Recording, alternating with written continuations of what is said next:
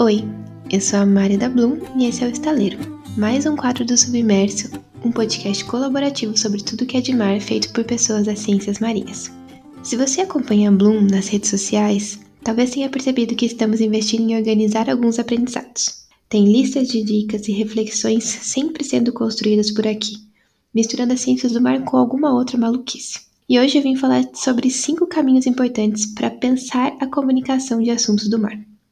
Pois é, né? O que a gente mais faz por aqui é falar. E falando e ouvindo dá para aprender muita coisa. As cinco coisas que eu separei para falar hoje não são regras, não estão escritas em pedra e não precisam ser seguidas numa ordem específica ou alguma coisa desse tipo. Mas são pontos importantes que eu gostaria de compartilhar e que a gente acredita que valem a pena ser considerados se você tem alguma coisa para contar. Vamos lá. O primeiro deles é o estímulo.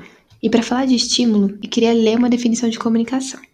Ato que envolve a transmissão e a recepção de mensagens entre o transmissor e o receptor, através da linguagem oral, escrita ou gestual, por meio de sistemas convencionados de signos e símbolos.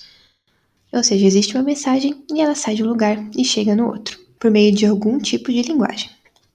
Beleza. Eu quis trazer essa definição justamente para introduzir a pergunta principal, que é: por que eu quero comunicar? A resposta dessa pergunta vai guiar todos os possíveis passos que você vai dar para fazer com que essa mensagem percorra o caminho que ela deve percorrer.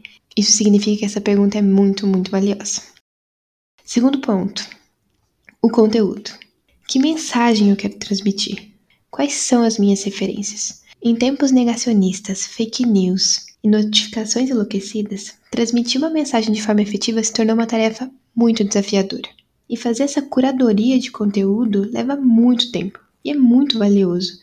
Entregar uma mensagem, apontar alguma coisa, é de uma responsabilidade muito grande. Sobreviver ao tsunami de informações hoje em dia significa passar uma mensagem honesta, bem referenciada e que tenha coerência com a realidade. Ponto 3. Audiência. E para falar disso, eu queria falar da tão temida bolha que tem quase que uma parede de aço, né? De tão difícil que é de romper. A gente se pergunta muito com quem a gente está falando e com quem a gente gostaria de falar. E confesso que foi bem difícil chegar à conclusão de que essas perguntas não são iguais.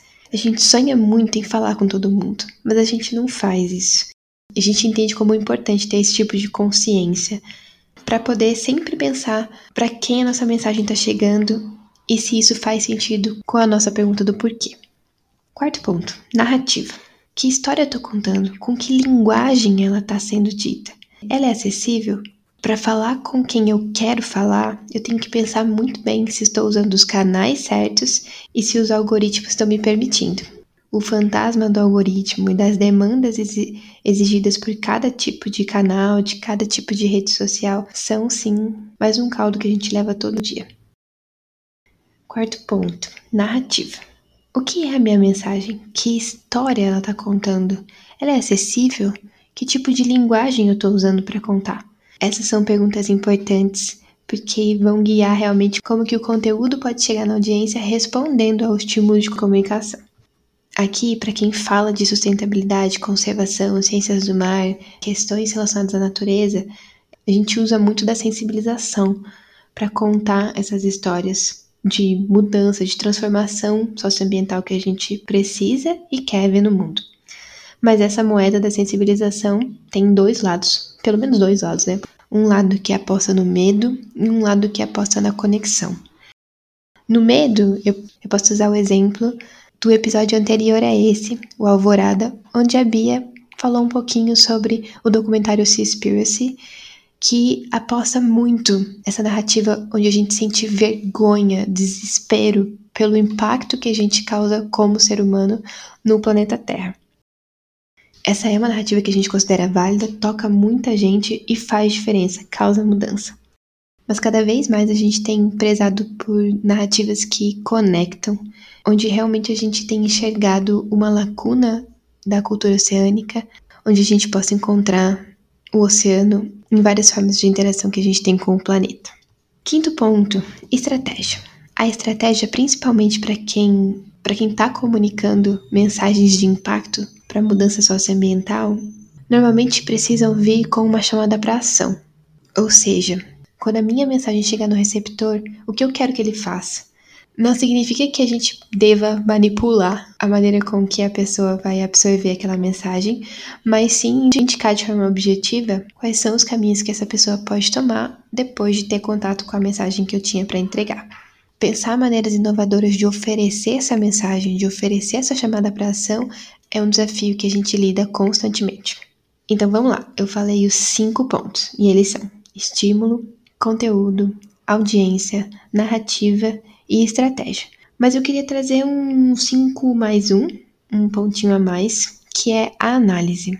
Depois de pensar todos esses cinco elementos e entender se eles se manifestam na maneira com que você se comunica ou comunica seu projeto, vale muito a pena se deixar aberto a testar, a reanalisar, a observar os dados, a entender se aquilo tudo está representando os seus próprios valores ou os valores da sua iniciativa, está fazendo diferença para quem recebe essa mensagem ou está fazendo diferença para alguma causa. E dentro dessa perspectiva de análise, a gente sempre gosta de tocar no ponto de que, por mais que a gente se entenda como seres interdisciplinares, empreendedores da sustentabilidade, comunicadores, ovelha verde da família, o disco arranhado, quando o assunto é poluição por plástico, entre outras coisas, a gente fortalece as ciências do mar como interdisciplinar quando a gente abre espaço para trabalhar com pessoas que estudam especificamente isso, a comunicação, marketing, jornalismo, entre outras áreas que interagem com esse assunto. Aqui na Bloom, a gente aprende muito com os projetos que a gente desenvolve no estúdio, uma das nossas linhas de ação, onde a gente ajuda outras iniciativas e pessoas a contarem suas histórias da melhor maneira possível para as pessoas que precisam ouvi-las. E a gente está numa eterna saga de equilibrar os pratinhos das diversas redes sociais e da cobrança por regularidade. Tem um tempinho que entendemos que não queremos produzir por produzir conteúdo. E foi assim que a gente chegou nessa lista de 5 mais 1, e foi também assim que começamos a encontrar nosso ritmo, que muitas vezes não acompanha o que o amigo Mark Zuckerberg gostaria que a gente fizesse. E a gente também não tá no TikTok, no Clubhouse, no Telegram e em mil outras alternativas de redes sociais para comunicar nossa mensagem. E essa é uma escolha que a gente faz seguindo na busca pela voz que faz sentido a gente ter no momento. No Instagram, no site, na newsletter, aqui no Submerso, que a gente ama. A gente ama e mesmo assim atrasa nos episódios. Sinto muito, gente. Vocês não estão me vendo, mas eu sempre que conto uma vergonha faço um dentinho igual o da Chloe, no saudoso meme. Se você não conhece, procura no Google. E voltando à voz da Bloom, a gente está sempre disposta a se adaptar.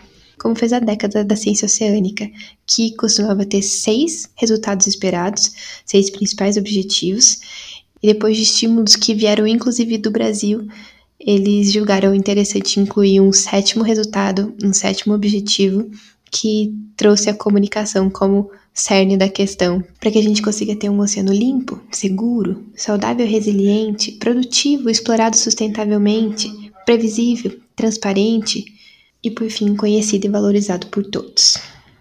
Um outro aprendizado muito importante disso é que quanto mais a gente se entende como um comunicador, mas a gente precisa entender a responsabilidade da mensagem que a gente quer passar e que ouvir também é uma parte muito importante de comunicar.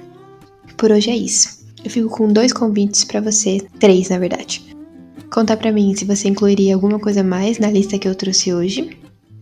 Segunda coisa, Mari do Oceano para Leigos, que chega na semana que vem com mais episódio do Entrevista à Vista, fez um mapeamento de várias iniciativas de comunicação nas ciências do mar e elas são todas organizadas lá no Instagram do Oceano para Leigos, num destaque que chama Sobre o Mar.